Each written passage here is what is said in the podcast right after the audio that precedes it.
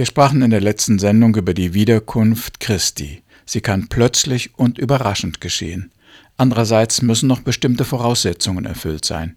Ob und wie weit diese Voraussetzungen erfüllt sind, ist nicht leicht zu sagen. Aber Paulus warnt die junge Gemeinde in Thessalonik vor Verführung, Täuschung und Lüge. Er schreibt in 2. Thessalonicher Kapitel 2 Vers 9, der Feind Gottes wird bei seinem Auftreten vom Satan unterstützt, so dass er aufsehenerregende Wunder vollbringen und die Menschen damit blenden kann.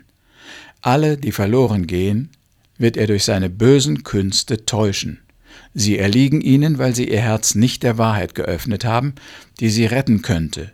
Deshalb liefert Gott sie dem Irrtum aus, so dass sie der Lüge Glauben schenken. Alle, die der Wahrheit nicht geglaubt haben, sondern am Bösen gefallen hatten, werden so ihre Strafe finden. Doch für euch, Brüder und Schwestern, müssen wir Gott immerzu danken. Ihr seid von Jesus dem Herrn geliebt. Von allem Anfang an hat Gott euch dazu erwählt, dass ihr gerettet werdet. Und das werdet ihr, weil Gottes Geist euer Leben bestimmt und euch heilig macht und weil ihr der Wahrheit Gottes glaubt. Durch die gute Nachricht, die wir euch gebracht haben, hat Gott euch dazu berufen, an der Herrlichkeit unseres Herrn Jesus Christus teilzuhaben.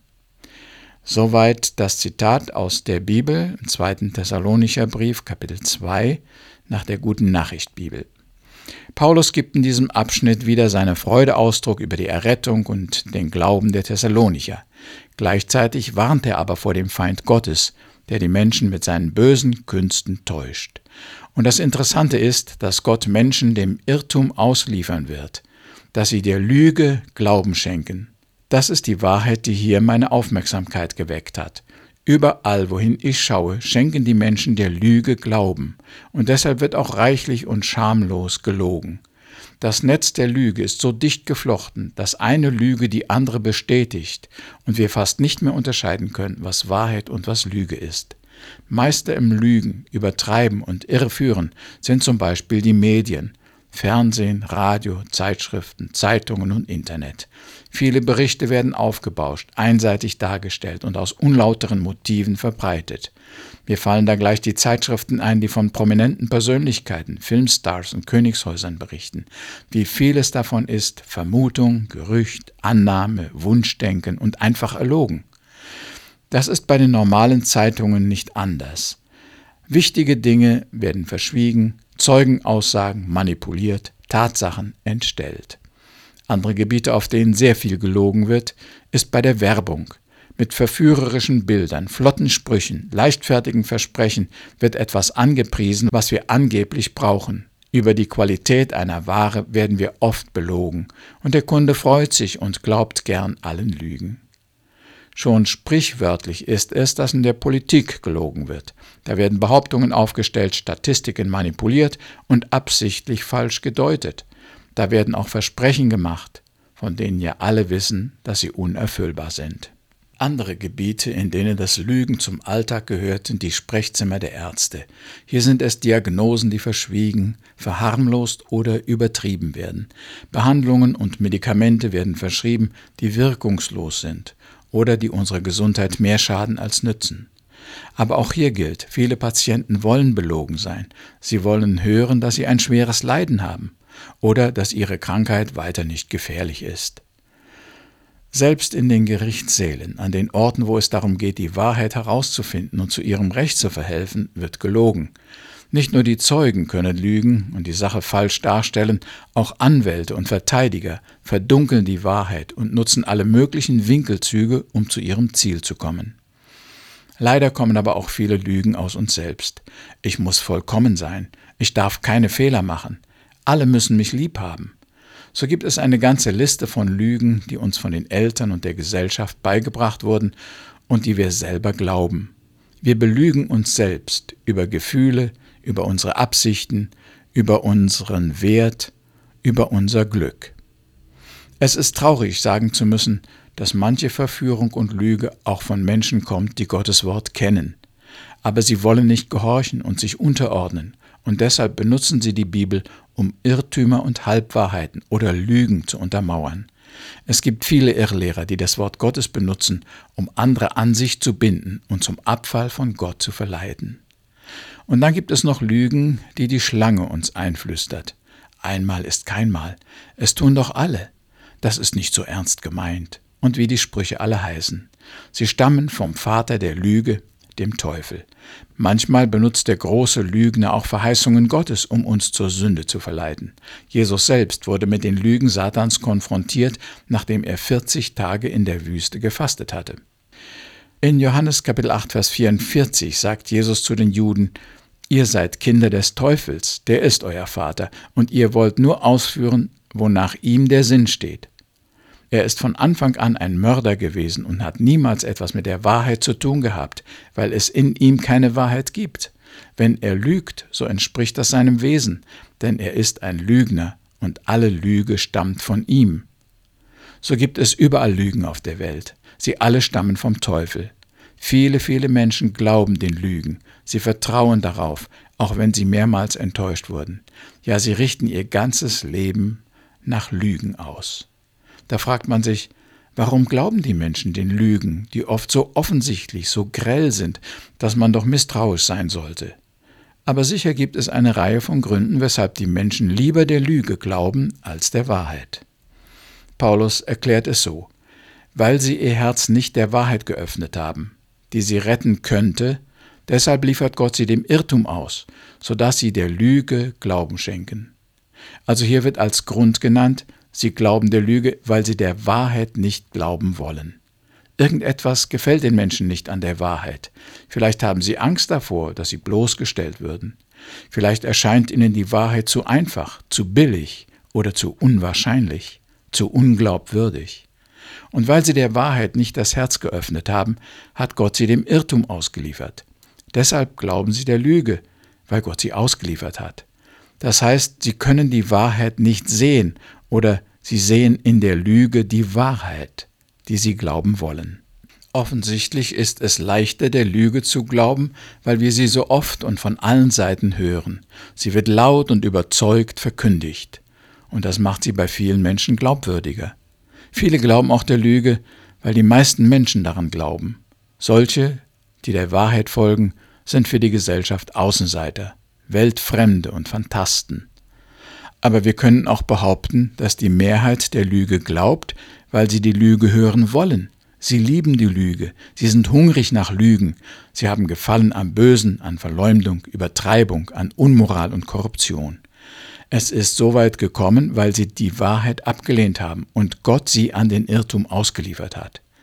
Der Glaube an die Lüge hat natürlich auch seine Konsequenzen. Er führt uns in die Irre, zeigt uns ein verkehrtes Weltbild, bekämpft die Wahrheit und verleugnet Gott. Die Lüge motiviert uns für die falschen Ziele. Die erste Lüge wurde den Menschen im Garten Eden präsentiert. Da behauptete der Teufel in Form der Schlange, wer von der Frucht des verbotenen Baumes äße, der würde sein wie Gott. Diese Lüge veranlasste Eva nach etwas zu greifen, das nicht für sie gedacht war. Sie wurde in die Irre geführt. Der Lüge zu glauben bringt den Menschen dazu, nach falschen, vergänglichen Werten zu streben. Sie erweckt Neid und Gier in ihm, verführt ihn zur Sünde, zum Diebstahl, zum Krieg. Am Ende zieht die Lüge den Menschen weiter weg von Gott hin ins Verderben. Wer der Lüge glaubt, erreicht niemals das Ziel, das die Lüge verspricht, das er sich erhofft. Einige Dinge, die mir auffallen, wenn Paulus über die Lüge spricht. Im Vers 9 sagt er, dem Satan wird es gelingen, durch aufsehenerregende Wunder die Menschen zu blenden. Die Lüge kommt zu uns in einer beeindruckenden, überzeugenden Aufmachung. Sie bringt uns zunächst auch Vorteile und Gewinn durch die Wunder. In Vers 10 sagt Paulus, alle, die verloren gehen, wird der Feind Gottes durch seine bösen Künste täuschen. Das heißt, dass der Teufel nicht alle Menschen verführen kann. Man muss zu denen gehören, die Gottes Errettung nicht angenommen haben, um den bösen Künsten Satans zu erliegen. Oder andersherum, wer errettet ist durch den Glauben an Jesus, den kann der Satan nicht mehr täuschen. Ebenfalls in Vers 10 kommt dieser Gedanke zum Ausdruck. Sie erliegen ihnen, den Lügen, weil sie ihr Herz nicht der Wahrheit geöffnet haben, die sie retten könnte. Das bedeutet, dass die Menschen einmal die Gelegenheit hatten, der Wahrheit zu glauben. Weil sie sich davor verschlossen haben, sind sie jetzt anfällig und offen für die Lüge geworden. In Vers 11 erklärt Paulus den Thessalonichern das Phänomen, dass Menschen der Lüge lieber glauben als der Wahrheit. Er sagt, Gott liefert sie dem Irrtum aus, so dass sie der Lüge Glauben schenken. So sind diese Leute nun ohne Schutz vor dem Irrtum. Sie werden nicht bewahrt. Gott hat sich von ihnen abgewandt und überlässt sie sich selbst. Das führt unweigerlich dazu, dass die Menschen der Lüge glauben und verloren gehen. Wenn Gott sie ausgeliefert hat, dann können sie nichts mehr ändern, dann können sie sich nicht mehr entscheiden und vom Bösen abwenden. Das ist dann auch die Strafe, die Gott verhängt, wenn sie seine Wahrheit, Liebe und Errettung ablehnen. Das sind ernste Warnungen. Nun sollten wir uns noch fragen, ob die Menschheit nicht doch etwas gegen den Irrtum, die Verführung und das Ausgeliefertsein an die Lüge tun kann. Ich glaube schon, und je eher man etwas dagegen unternimmt, desto besser. Also einmal könnte man kritischer sein, wenn einem Versprechen gemacht werden. Viele von uns sind zu leichtgläubig.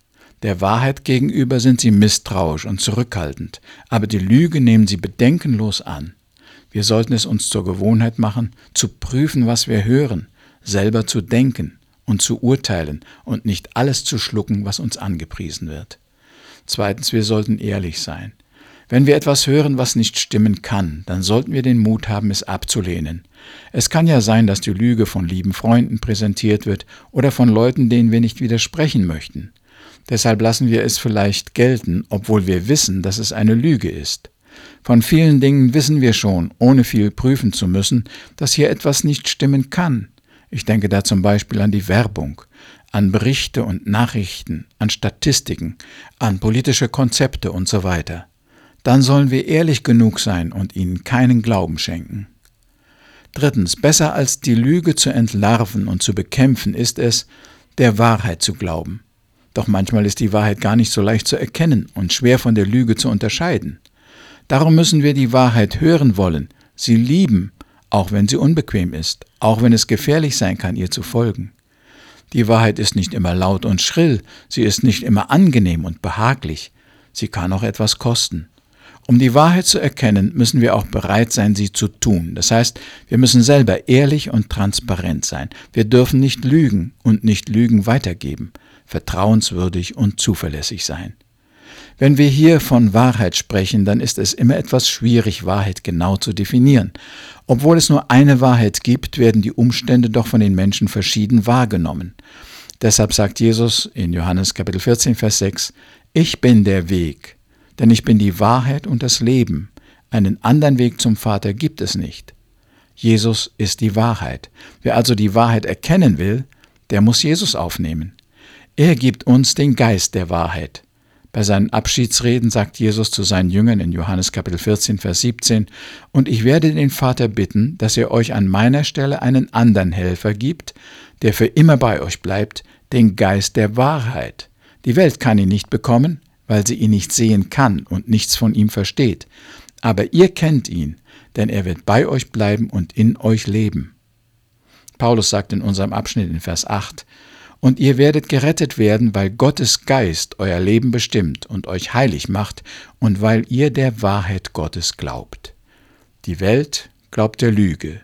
Sie liebt die Lüge und freut sich daran. Gottes Kinder aber kennen die Wahrheit und glauben ihr und die Wahrheit wird sie frei machen, frei von der Lüge, dem Irrtum, den Ängsten und der Abhängigkeit von ungöttlichen Einflüssen. Wir beten. Danke, Herr, dass du uns den Geist der Wahrheit gesandt hast, der unser Leben bestimmt, uns heilig macht und wir die Lüge erkennen können. Bewahre uns davor, der Lüge zu glauben und dem Irrtum zu folgen.